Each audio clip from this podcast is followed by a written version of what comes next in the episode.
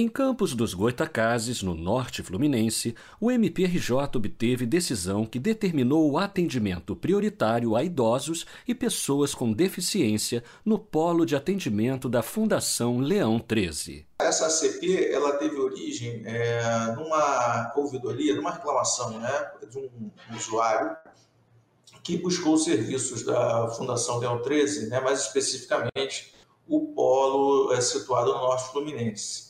Né? É, essa pessoa ela tinha ostentava a condição de pessoa idosa e pessoa com deficiência e na ocasião reclamou que o seu direito ao atendimento prioritário não foi atendido. A Fundação Leão 13 ela é uma entidade que presta serviços ah, socioassistenciais justamente para a população vulnerável e obviamente que esse é o público-alvo dessa entidade de modo que ela deveria respeitar mais do que ninguém os direitos que são assegurados em lei. Então, em função dessa reclamação, foi instaurado um inquérito civil para apurar a procedência da informação, se de fato esse atendimento não estava ocorrendo a contento. E aí foi determinada uma inspeção no local, e essa inspeção detectou de forma muito clara, sem grandes indagações, que realmente o atendimento se, desenrolava né, num local precário, e sem qualquer sem atendimento aos ditames legais no que tange ao atendimento prioritário de pessoas idosas e pessoas com deficiência. Bom, essa constatação sendo feita no inquérito, o primeiro passo que foi tomado, né, é, logo após a inspeção, foi entrar em contato com a própria Fundação Leão 13. É, o Ministério Público tenta, é, em primeiro lugar, sempre uma solução extrajudicial, né, evitando o litígio. Então, nós entramos em contato com a Fundação Leão 13, que, em sua resposta, é, acabou até reconhecendo que é, alguns aspectos do atendimento não estavam a contento e que tentaria melhorá-los. Porém, é, nada de conclusivo e, e, não se dispôs a assinar nenhum documento que pudesse é, dar uma garantia jurídica de que essa melhoria aconteceria. Então, no curso do próprio inquérito, né, após essa manifestação, foi feita uma nova visita. Dessa feita, ela foi feita por meio da nossa equipe técnica, que constatou que os mesmos problemas detectados naquela primeira inspeção continuavam, de modo que não houve possibilidade de avanço na solução da demanda e que gerou é, a necessidade do ajuizamento da ação civil pública para garantir a essa população vulnerável, tanto de pessoas idosas como de pessoas com deficiência, o direito ao atendimento prioritário. Né? É bom que se diga também que assim, o, o que se trata né, nessa ação, né, qual foi a reclamação e qual é o direito que está assegurado na legislação, o atendimento prioritário, ele se, ele se desdobra em dois aspectos, nem sempre é, a população em geral está ciente disso. O primeiro aspecto, que é o mais conhecido, que é o atendimento imediato, ou seja, esses segmentos populacionais tidos como mais vulneráveis, têm direito de ser atendidos nos serviços públicos em primeiro lugar. Né? Aí tem aquelas, aquele atendimento que é feito de modo que essa pessoa possa ser, esperar menos na fila. Mas o atendimento prioritário também envolve, por outro lado, o atendimento diferenciado, que é um aspecto que às vezes as pessoas não conhecem tão bem e mas há a previsão legal da mesma forma, que é a, a necessidade de adaptação do ambiente é, para que essas pessoas possam ser atendidas. Então, por exemplo, isso importa em locais adequados de espera quando for necessário, importa em acessibilidade para que as pessoas com deficiência possam chegar ao local, importa em capacitação para a equipe de atendimento, no caso de uma pessoa que tenha dificuldade de comunicação por algum motivo possa ser atendido. Então, são vários aspectos que são, estão envolvidos no atendimento é, chamado prioritário e que não foram detectados nesse polo regional da Fundação Leão 13 que se situa aqui na cidade de Campos de Goitacazes e por isso é, foi necessário o, o ajuizamento da ação civil pública. Também é previsto na ação né, acessibilidade, lugar para sentar adequado, atendimento com pessoal capacitado, se for necessário intérprete de Libras, né, no caso da pessoa com deficiência auditiva. Né? Tem aspectos também importantes que a gente colocou, que é sempre no caso das pessoas com deficiência, você tem que ter pelo menos dois métodos sensoriais. Né? É, a gente já teve situações no passado, é, por exemplo, quando se chama a pessoa na fila e a pessoa, por exemplo, é só tem um, apenas um, um, um, chamado sonoro, se a pessoa ela tem deficiência auditiva, ela não ouve que chegou a vez dela. Então, sempre se, é, é para acessibilidade plena, pelo menos dois métodos sensoriais devem ser adotados. Eu acho importante isso, salientar, né? Então, o visual e o sonoro, por exemplo. Então, se você tem uma fila com a chamada, você tem que ter um vídeo, né, onde a pessoa possa visualizar e, e um som, porque dessa maneira você consegue atingir as pessoas com maior eficiência. Né? Então, a pessoa que não, não, enxerga, ela vai ouvir a chamada, a pessoa que não ouve, pelo menos vai ver. Isso a gente colocou na ação e está na lei também, não é nada que a gente tenha. É, a gente está nos estritos limites do que a lei exige. A legislação que trata da ação civil pública, que tem o Estatuto do Idoso, tem a legislação que trata da, da pessoa com deficiência, que é a Lei Brasileira de Inclusão da Pessoa com Deficiência. Toda essa legislação, ela quando coloca o Ministério Público com essa possibilidade de investigar, com essa prerrogativa de atuar e com esse dever de implementar a legislação, ela também dá ao Ministério Público o poder de acesso a essas instalações no intuito de fiscalizar o que está acontecendo.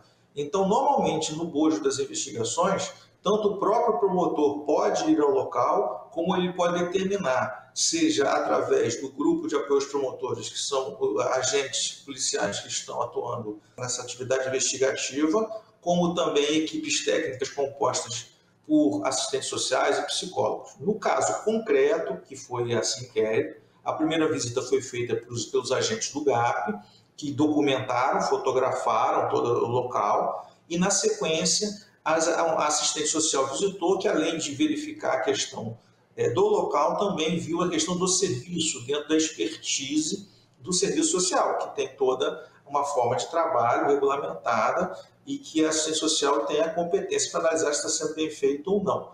O caso concreto, né, essa, essa, esse polo, ele fica num prédio emprestado pela SEDAI, é, de nenhuma acessibilidade, né, assim, não, não, bastante é, precário no que tange atendimento, não tem um espaço adequado para, no caso de um atendimento mais demorado, a pessoa poder ficar esperando, não existe pessoal capacitado, aliás, o pessoal é mínimo, né, existe pouquíssimos funcionários, quase nenhum, é, de modo que não há condição de dar curso à demanda. Né? Se houver muito, muitas pessoas para serem atendidas, elas não conseguirão ser atendidas a contento, e esses pouquíssimos funcionários, na verdade, eles não têm capacitação nenhuma, nenhum deles é habilitado, por exemplo, na linguagem de sinais, é, nenhum deles tem é, é capacitação para um tratamento, para um atendimento no caso de uma pessoa que precisa de um atendimento diferenciado,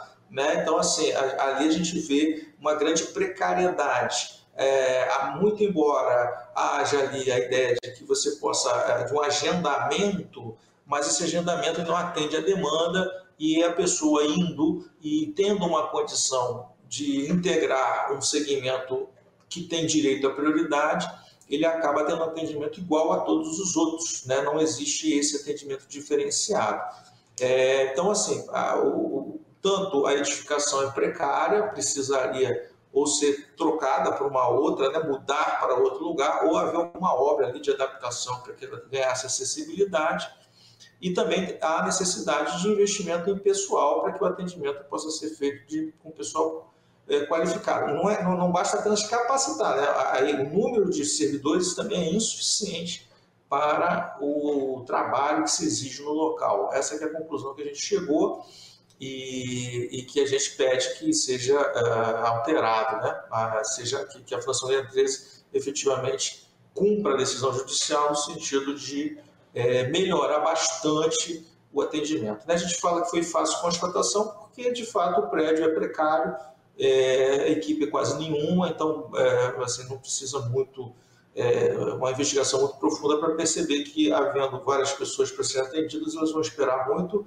e não, não haverá nenhum atendimento diferenciado, como seria de se esperar no caso de pessoas idosas e pessoas com deficiência.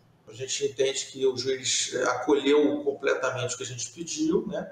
Ele fixou inicialmente uma multa diária de 200 reais é, até um limite de 90 dias, né?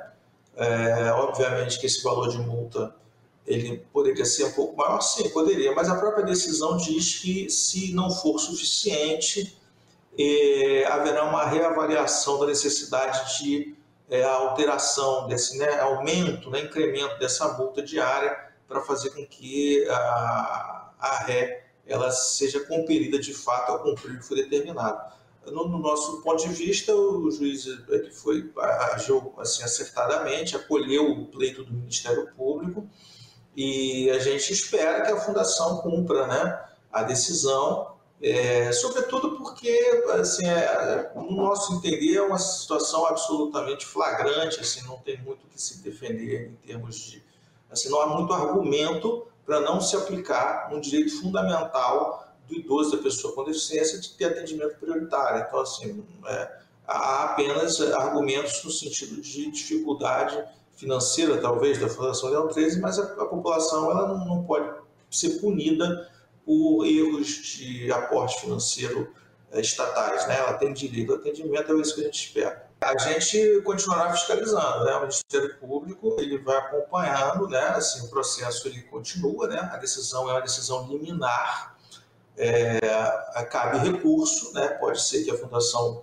recorra, mas a gente vai acompanhar, né? Ao final desse prazo que foi concedido, porque veja bem, foi concedido 30 dias de prazo para que tudo seja resolvido, né? Para que a fundação ela implemente todas as medidas necessárias para que o atendimento possa ocorrer de acordo com a lei, ou seja, que ela melhore o ambiente em termos físicos e que ela capacite e coloque funcionários lá que trabalhem é, em número suficiente ao atendimento da demanda e que estejam capacitados ao atendimento diferenciado. É, a gente tem que aguardar esses 30 dias, porque é o prazo que foi fixado para, para que a, a Fundação tome as, a iniciativa e, e as medidas necessárias.